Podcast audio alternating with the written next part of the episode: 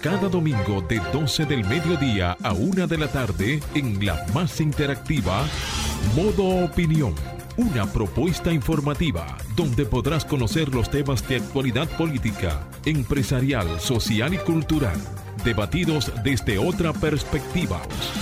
Modo Opinión, una propuesta informativa diferente. Domingo de 12 del mediodía a 1 de la tarde por Sol, la más interactiva. 12 y 2 del mediodía de República Dominicana. Bienvenidos a Modo Opinión. Les saluda Julia Muñoz Alegre. Les damos la bienvenida a nuestro programa del día de hoy. Saludamos a todos nuestros eh, compañeros que se encuentran aquí en cabina, esperando a Samuel Sena que está de camino. Hoy me ha tocado pues darles la bienvenida. Para mí es un gran placer. Bendiciones para todos. A los que están almorzando, buen provecho. A los que van a las, en las carreteras, en las vías de las carreteras aquí en República Dominicana, vayan con cuidado. Y qué bueno que estamos hoy con todos ustedes. A Marcia Otañez, a todo el equipo de producción que se encuentra aquí también desde la cabina. De inmediato pasamos con las noticias que transcurrieron en esta semana. El gobierno entregará el doble sueldo el próximo lunes 5 de diciembre, es decir, mañana. Comenzará la entrega formal de la regalía pascual a los empleados del sector público y así lo confirmó el tesorero nacional Luis Rafael Delgado durante una rueda de prensa en estas en las instalaciones de esa institución. Así que mañana a los empleados públicos recibirán la regalía pascual. En otro ámbito, Mil millones de personas en el mundo viven con discapacidad, según el Banco Mundial. En la actualidad, el 15% de la población vive con algún tipo de discapacidad, unos mil millones de personas de las cuales el 80% vive en países de ingreso bajo y mediano bajo. Sus discapacidades pueden ser visibles o invisibles, pueden ser físicas, cognitivas o sensoriales. El dato lo ofrece el Banco Mundial a propósito de que el pasado 3 de diciembre se conmemoró el Día Internacional de las Personas con Discapacidad y por esto les compartimos los 10 compromisos asumidos. Bueno, estos fueron unos, unos 10 eh, compromisos que se compartieron en el día de ayer. Exactamente. Así que en otro orden, en otro ámbito, la Junta Central Electoral baraja posibilidad de que se digitalicen los resultados de las primarias de los partidos.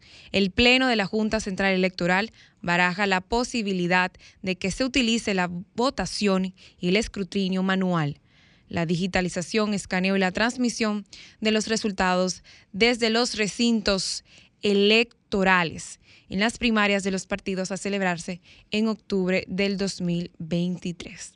También en otro orden, en otro orden, hay que destacar que el Banco Central pausa los incrementos de la tasa de la política monetaria iniciados en noviembre del 2021. Esto fue el pasado 30 de noviembre y la entidad registró moderación de, los de las presiones inflacionarias con una disminución de 140 puntos básicos del, del índice interanual.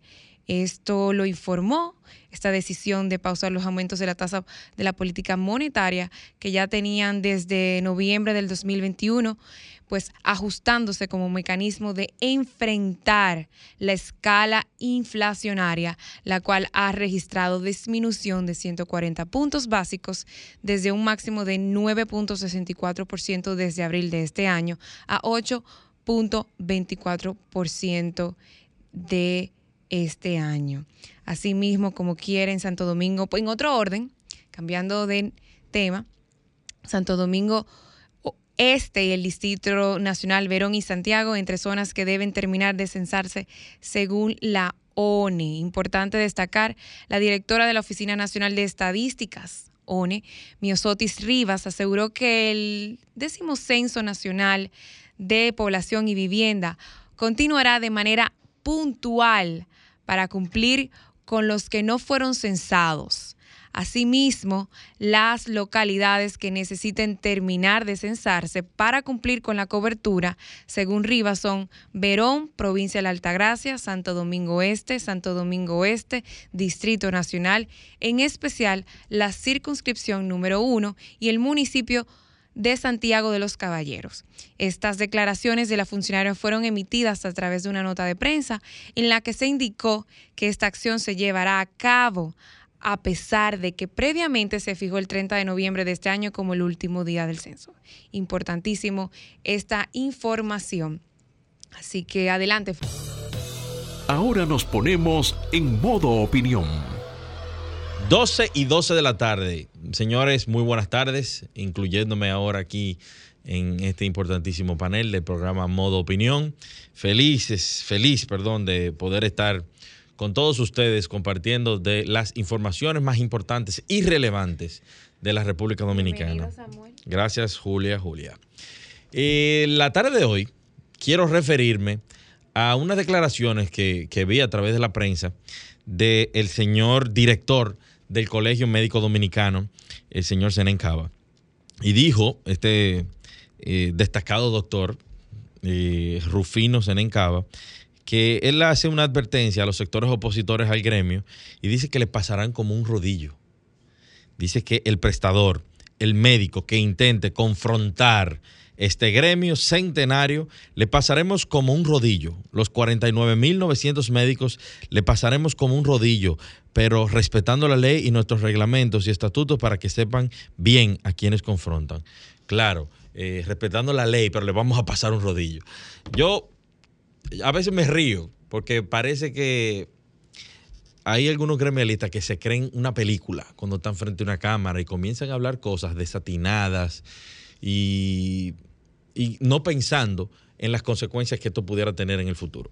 Pero debemos decirle al señor Senencaba que sí, que en el punto en el que estamos de acuerdo es en el que hay que modificar la ley de la seguridad social, que de hecho actualmente está en un proceso de reforma porque existe una comisión bicameral de conformado por senadores y diputados que están dando, porque me consta, están dando el todo por dotar a la República Dominicana de una verdadera ley de seguridad social actualizada y de acuerdo a los tiempos, tomando en cuenta muchos de los criterios, tanto desde el punto de vista de los médicos, de los pacientes, de las administradoras de riesgos de salud, esas que usted quiere que se eliminen, pero que también aportan a la sociedad, y también eh, de la sociedad en general. Así que eh, yo quiero que usted entienda que la sociedad civil organizada, el mismo empresariado, eh, aunque tienen intereses, todo el mundo tiene intereses, como lo tienen los mismos médicos y lo tienen los gremios, eh, no necesariamente están divorciadas de puntos en común para la mejora del sistema. Creo que lo que debemos hacer todos los actores que trabajamos para fomentar, para promover una mejor ley de la seguridad social es buscar puntos medios, buscar eh, puntos de interés que podamos trabajarlo, pero ese discurso, esa forma de expresarse, no necesariamente es la que promueve eh, tender puentes. No es la más idónea, no es la ideal, porque usted habla desde la trinchera. Y ya esos tiempos pasaron, mi querido doctor Senencaba. Los tiempos en los que se tiraban piedras, en los que, en lo que se hacían eh, huelgas de ese tipo, y usted sabe a lo que me refiero, porque usted comulga con ideas de izquierda, del socialismo y del comunismo, ya pasaron. Y le exhorto a moderar el discurso para poder encontrar puntos en los que podamos trabajar todos como sociedad para mejorar las condiciones de nuestros médicos, para mejorar las condiciones principalmente de los pacientes y también regular eh, el sistema de la seguridad social en República Dominicana, a las empresas y, todo lo que esto conlleva. Es importante, de verdad, que si queremos eh, mejorar la mediación, la negociación y ¿por qué no utilizar hasta la palabra arbitraje?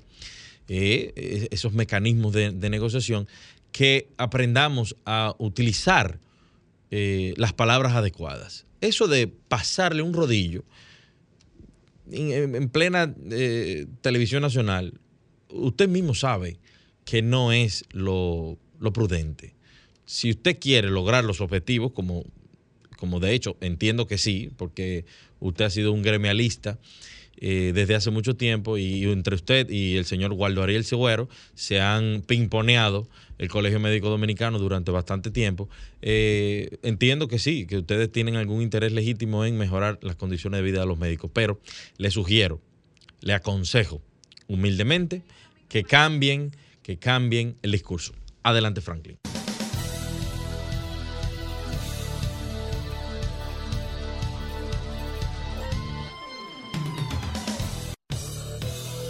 Ahora nos ponemos en modo opinión.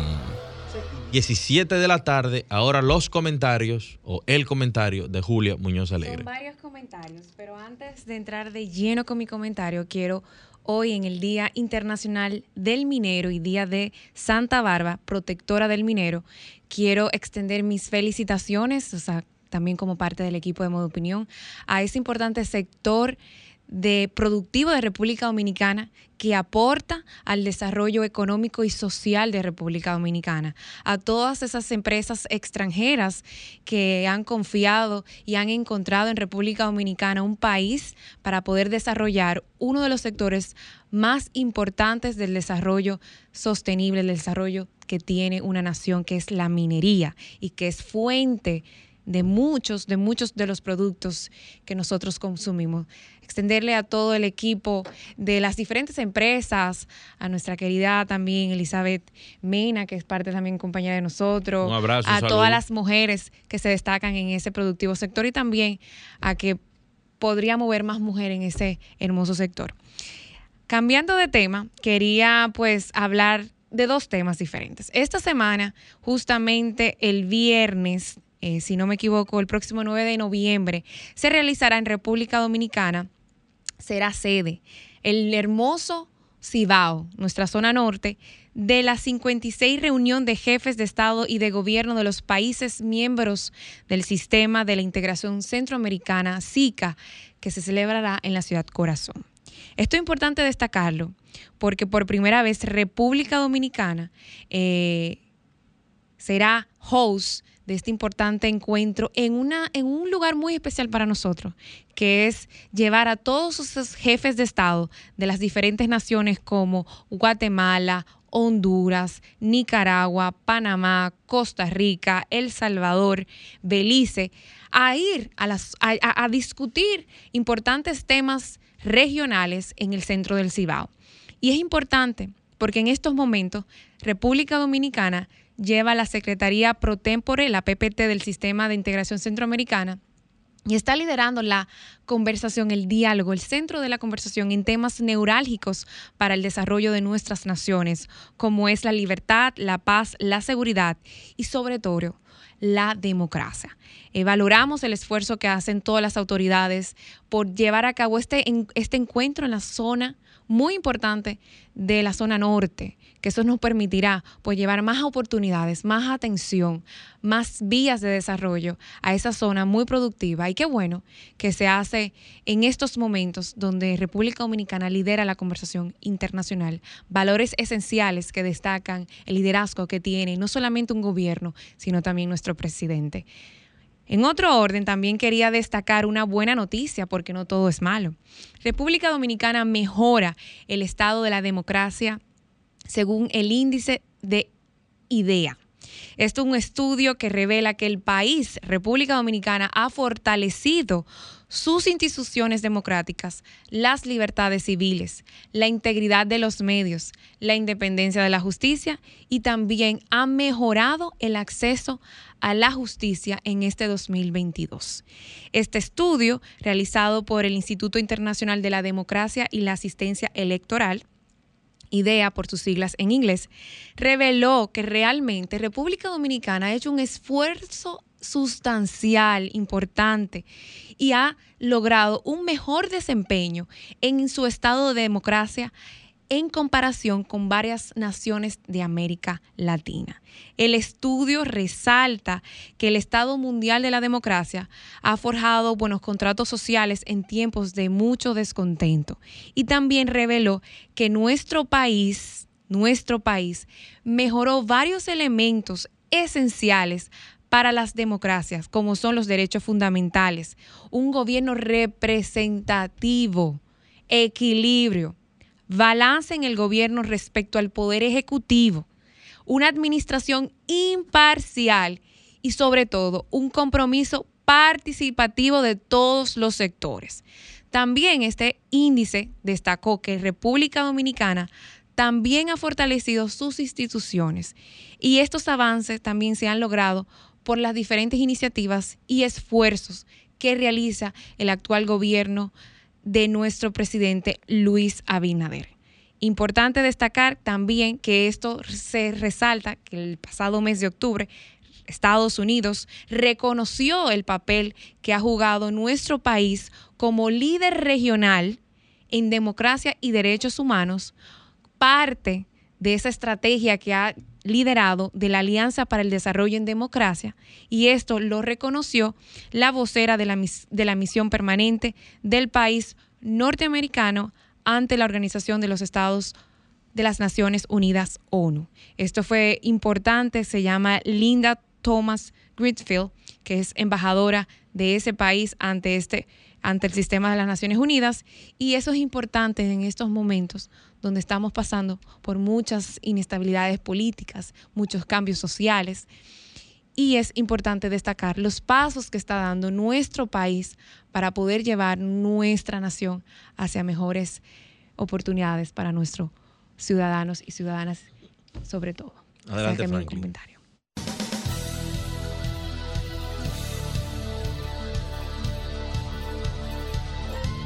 Ahora continuamos con Modo Opinión, donde nace la información.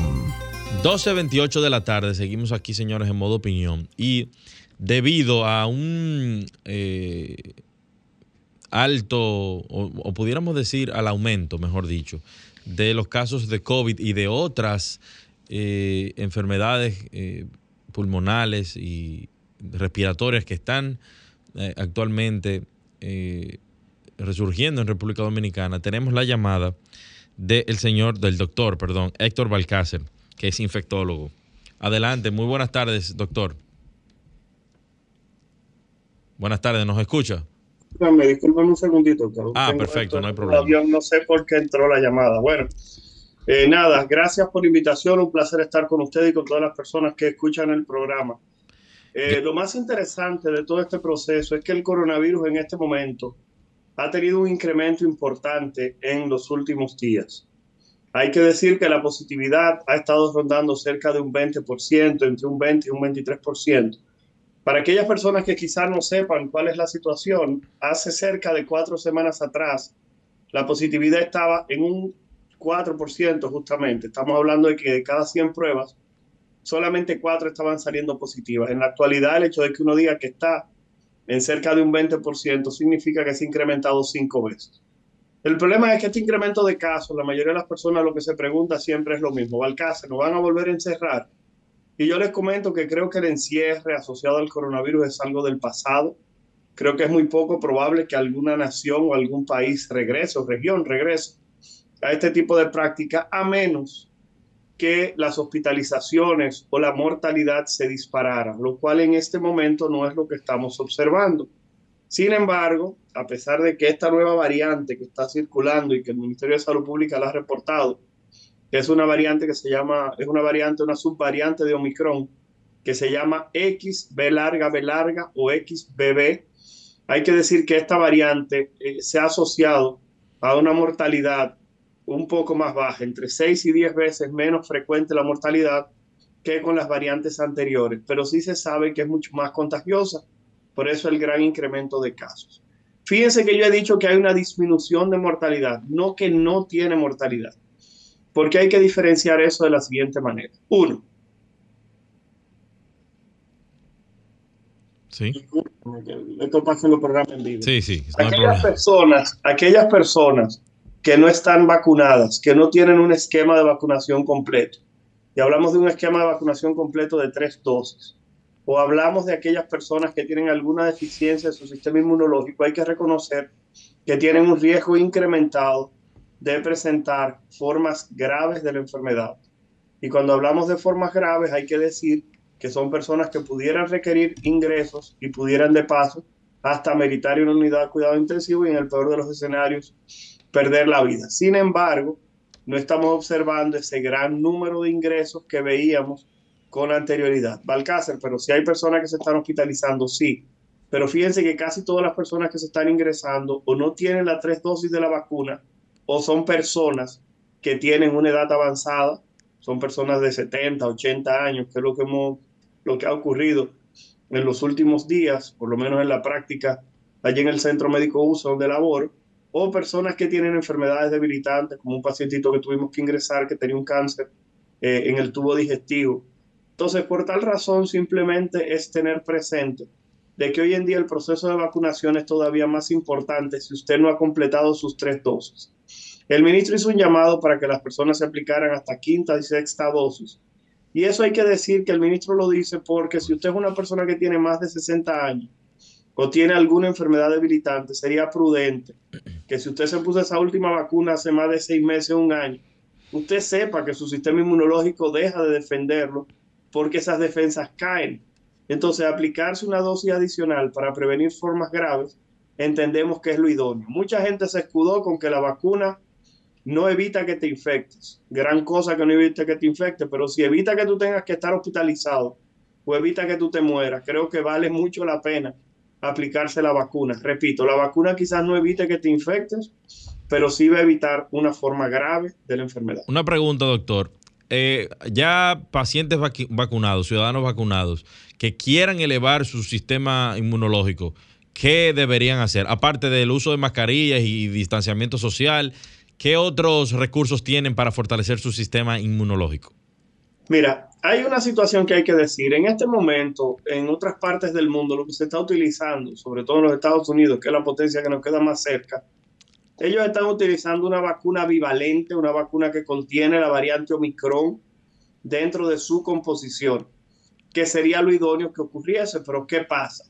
Hay que decir que esa vacuna bivalente específica contra Omicron no está disponible en nuestro territorio y nosotros tenemos otras vacunas que, repito, más que nada lo que hacen es prevenir formas graves. Las vacunas que se utilizan en Estados Unidos, que tienen Omicron en su composición, tendrán una protección quizá un poco superior para evitar contagios. Pero la realidad es que en este momento la única recomendación que yo le pudiera dar a las personas es que sepan que un esquema completo de vacunación contra el coronavirus son tres dosis. Que da vergüenza y pena que todavía estemos hablando de que las personas tengan que completar un esquema de vacunación. Sé que las personas jóvenes que están escuchando el programa dirán, yo no me la voy a poner porque me dio coronavirus, me ha dado tres veces y no me ha ocurrido nada. El problema es que quizá usted no es la persona a la cual yo tengo que enviar este mensaje. Quizás este mensaje yo se lo estoy enviando para su abuelito, para su abuelita, para su papá que tal vez diabético, tiene un problema del corazón, de que quizás una forma de infección por el coronavirus pueda llevarlo a algún proceso potencialmente severo. Las otras cosas es exactamente lo mismo, hacer ejercicio, reconocer que las personas que tienen una capacidad pulmonar aumentada porque hacen ejercicio de manera rutinaria son personas que han tenido una evolución eh, un poco menos agresiva que aquellas personas que no practicaban ejercicio. Y sabemos que las personas con obesidad eh, tienden a tener cuadros severos justamente porque ya la obesidad en sí se considera un proceso inflamatorio. Ok, ¿Y qué otras enfermedades respiratorias están circulando en esta época? Sabemos que, no solamente el coronavirus. Claro, el Ministerio de Salud Pública ha sido muy transparente. Y el Ministerio de Salud Pública hizo una alerta epidemiológica sobre influenza ya hace cerca de dos meses. Todavía tenemos influenza circulando en territorio dominicano. Y también el Ministerio ha llamado la atención de otro virus que puede producir sobre todo cuadros importantes en población pediátrica, que es el virus incitial respiratorio. Eso quiere dejar dicho que en este momento, aquí en República Dominicana, así como en otras partes del mundo, tenemos circulando virus que son eh, importantes. ¿Cuál es el gran temor que yo tengo en lo personal? Que todavía no tenemos esa gran migración que recibimos todos los años. Ahora que está comenzando diciembre, después del día 15 que comienza esa gran oleada de dominicanos y dominicanas, esos vuelos explotándose de los Estados Unidos a República Dominicana.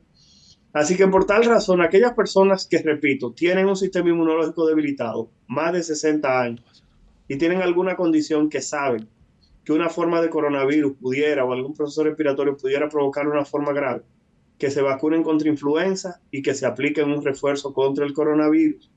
Porque, repito, estamos hoy en los primeros días de diciembre y la gran llegada de nuestros nacionales que van a venir de la parte norte, de donde sabemos que siempre a final de año, en estos mesecitos fríos, tenemos procesos respiratorios que abundan. Así que por tal razón, aplíquese sus vacunas. Es como dicen por ahí, viene el lobo, viene el lobo. Fíjense lo que ocurrió el año pasado luego de un concierto, el cual no voy a decir el nombre, pero realmente fue una aventura para toda esa gente que fueron para allá. Ok, y se contagió muchísima gente en este país. Doctor, ¿cuáles serían las recomendaciones eh, que se pueden hacer a las autoridades en vista de este nuevo inicio de mes? en el cual paulatinamente, como usted dice, se incrementarán pues la llegada de los dominicanos en el exterior aquí a visitar a su familia y viceversa. También nosotros los dominicanos, bueno, un, poco de ellos, estarán también realizando sus viajes de Navidad. Entonces, ¿cuáles son las recomendaciones que, que, usted entiende que se podrían tomar en vista de esta situación, tomando en cuenta pues que va a haber migraciones de virus? Mira, esa es una excelente pregunta. Y el otro día en un programa yo le decía a la gente, bueno, esas personas que están en los Estados Unidos, que van a venir a visitar a su papá, a su mamá, a su abuelo, a su tío, a su padrino, a algún familiar, antes de venir, creo y entiendo que lo responsable sería que se apliquen algunas de las vacunas específicas, esas vacunas contra el coronavirus que están circulando, que justamente tienen protección un poquitito superior contra las variantes que tenemos actualmente circulando en el mundo y en el continente. Entonces, por tal razón, creo que si ellos se vacunan, se convertirían en una amenaza un poquitito menor. Número dos, las recomendaciones, ya lo hemos dicho, cuando exista alguna persona con un cuadro debilitante y va a haber una cena, una junta o lo que sea, que esa persona trate de utilizar mascarilla y un dato que muchas personas pasan por alto y que es una recomendación muy válida, ahora así como lo era al inicio, es que si usted tiene un cuadro respiratorio, por favor quédese en su casa. Si usted tiene manifestaciones respiratorias, no diga es una gripecita, porque para usted, vuelvo y comento, es una gripecita. Pero ahorita para una persona que tiene alguna debilidad inmunitaria, eh, podría convertirse en una neumonía, en un ingreso y hasta en la causa de perder la, la vida. Así que por tal razón creo que esas serían las recomendaciones, reconocer que volver al uso de mascarilla en todos los lugares, ni siquiera Brasil, que es el país de América Latina con mayor cantidad de casos, lo ha hecho. Brasil ha regresado a la mascarilla en los viajes internacionales y en el transporte, pero en el trabajo, en la cotidianidad, no lo han colocado de nuevo. Más que nada, repito, porque en esta era de las vacunas, la demanda a nivel del sistema de salud no se ha reflejado con el incremento de casos, no ha sido Sí, ¿no ha sido? Sí, sí. Bueno, doctor, muchísimas gracias por su tiempo este domingo y por sus recomendaciones y consejos para toda la población ante eh, el aumento de los casos de COVID y de influenza en nuestro país. Reiterarle que cualquier información que usted quiera dar, este programa es suyo y estamos en la disposición. Gracias, hermano. Me está llamando el compañero periodista Eduardo Tavares para una gente justamente que tiene coronavirus. Un abrazo. Perfecto. Buenas tardes. Muchísimas gracias. Vamos a una pausa y continuamos aquí en modo opinión.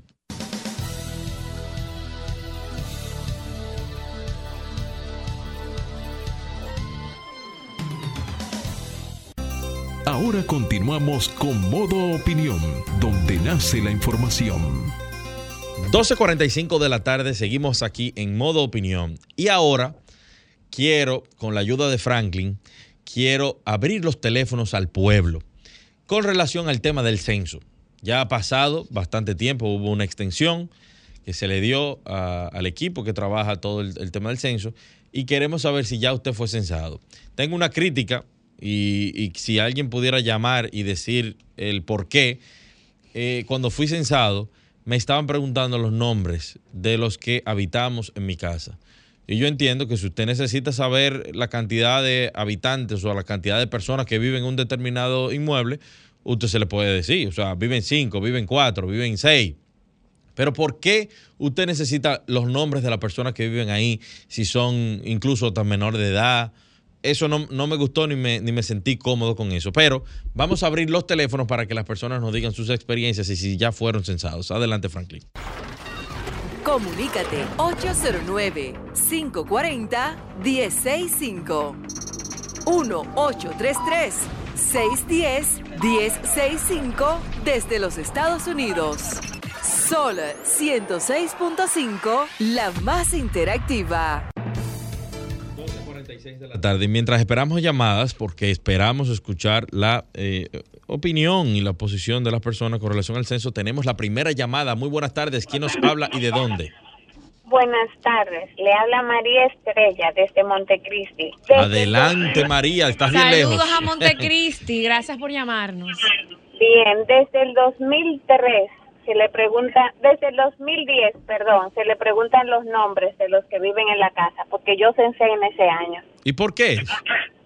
No sé por qué, pero tra- los folletos que traían lo, lo decían.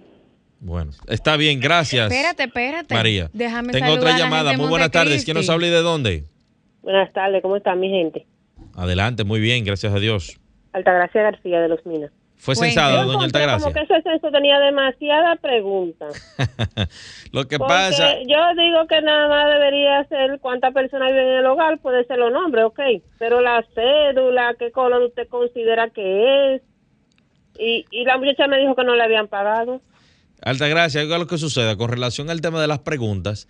Eh, lo que no se mide no se puede gestionar. Entonces, hay que obtener eh, informaciones muy puntuales sobre algunos temas que desde el Ministerio de Economía y luego el gobierno se van a, sacar para poder eh, diseñar política pública. Eso, es- eso se supone, en teoría, que es eh, para elaborar proyectos que puedan mejorar la vida, la calidad de vida de las bueno, yo no personas. creo, yo creo como que ellos querían otra cosa. Bueno, toda esta pregunta. bueno, próxima llamada. Muy buenas tardes. ¿Quién nos habla y de dónde? Buenas tardes. Se Buenas habla. Maribel Sánchez desde Pantoja, del Carmen Renata 3. Bien. Yo, eh, en el apartamento, o más bien el edificio donde yo vivo, a nadie se ha censado. Por aquí ni pasaron. Uy. Eh, incluso yo estuve hablando con una vecina que qué pasó y dice ella, no, a nosotros parece que nosotros estamos fuera de, de, de, la, de este- la existencia de este país. Pero, Qué barbaridad en Carmen Renata. Muy buenas tardes. ¿Quién nos habla y de dónde? A buen tiempo, joven. A buen tiempo, buen provecho. El Cristino Canelo le habla. Adelante, Canelo. Bueno, mira, yo soy no vidente. Cuando vinieron aquí, yo vivo en una pensión en la calle Juanita Infante, número 91, esto en Santiago Oeste, Cienfuegos. Cuando vinieron, me tocaron la puerta. Yo estaba en ropa interior, me puse una ropa interior, saqué mi cédula. Yo le dije, porque le ayudé, mira, son 68 preguntas, que sé yo cuánto. Me dice, no, eh, no te preocupes, la mayoría de las preguntas están en la cédula. Me hicieron solamente cinco preguntas entre ¿Qué? las cuales que entre las cuales por ejemplo que qué agua que que, que, que- agua yo tomaba. Digo no la, la- la- el agua de la pluma no se puede tomar yo tomo agua de botellón. Me, me dijeron que se hiciera la que era la única habitación entre otras entre otras cosas. Y me preguntaron eh, para eh, porque la cédula me decía 104 porque lo que yo cambié de residencia pues yo soy de Cambita pero tengo estoy desde el 98 aquí en Santiago y cambié mi residencia, pero esto fue todo, cinco únicas preguntas que me hicieron y le pusieron a la puerta eh, El sticker. una Eh, pregunta. Canelo. ¿Te hicieron preguntas eh, específicas con relación a tu tema de discapacidad eh, visual? No, no me la hicieron, solamente me hicieron una pregunta en cuanto que, que, que, que yo, que cómo, de, cómo yo vivía. Yo le dije que, te- que tenía el licencia permanente, que también vivía de pensión, que tenía 34 años en salud pública y que mi única entrada son 10 mil pesitos. Eso fue lo único. Bueno, muchísimas gracias por tu, por tu participación, Canelo, y por todos los que, los que han, están- han llamado. llamado. Eh, pueden seguir llamando porque todavía nos quedan un- algunos minutos. Fíjense cómo en, dicen que en, Carmen, Re- en Carmen Renate, en Pantoja, eso es en el Distrito Nacional, o ya creo que Santo Domingo Oeste, eh, ese edificio no se ha censado. Bueno, yo en mi casa no, no han Y tú vives aquí en el distrito también y no han censado. No. ¿Tú has visto el sticker por si acaso? Bueno, Porque a el- veces como tú llegas, vecino, tú llegas muy, muy tarde en la noche y te vas muy temprano en la mañana, es probable que no te hayas percatado. Bueno, el- al vecino lo censaron. Tenemos Pero una- sí, te- sí, sí hay que destacar que hay Espérate, oportunidades. Tengo una este llamada. Muy buenas tardes. ¿Quién nos habla y de dónde? Samuel, tú no eres bueno. de Arroyo. Por mi casa no han censado o no censaron. No sé Arroyo Hondo, ¿qué- ¿en qué área específica? Porque yo también vivo en Arroyo Hondo y fui censado hace como una semana y media. Bueno, yo vivo detrás del supermercado nacional, o sea...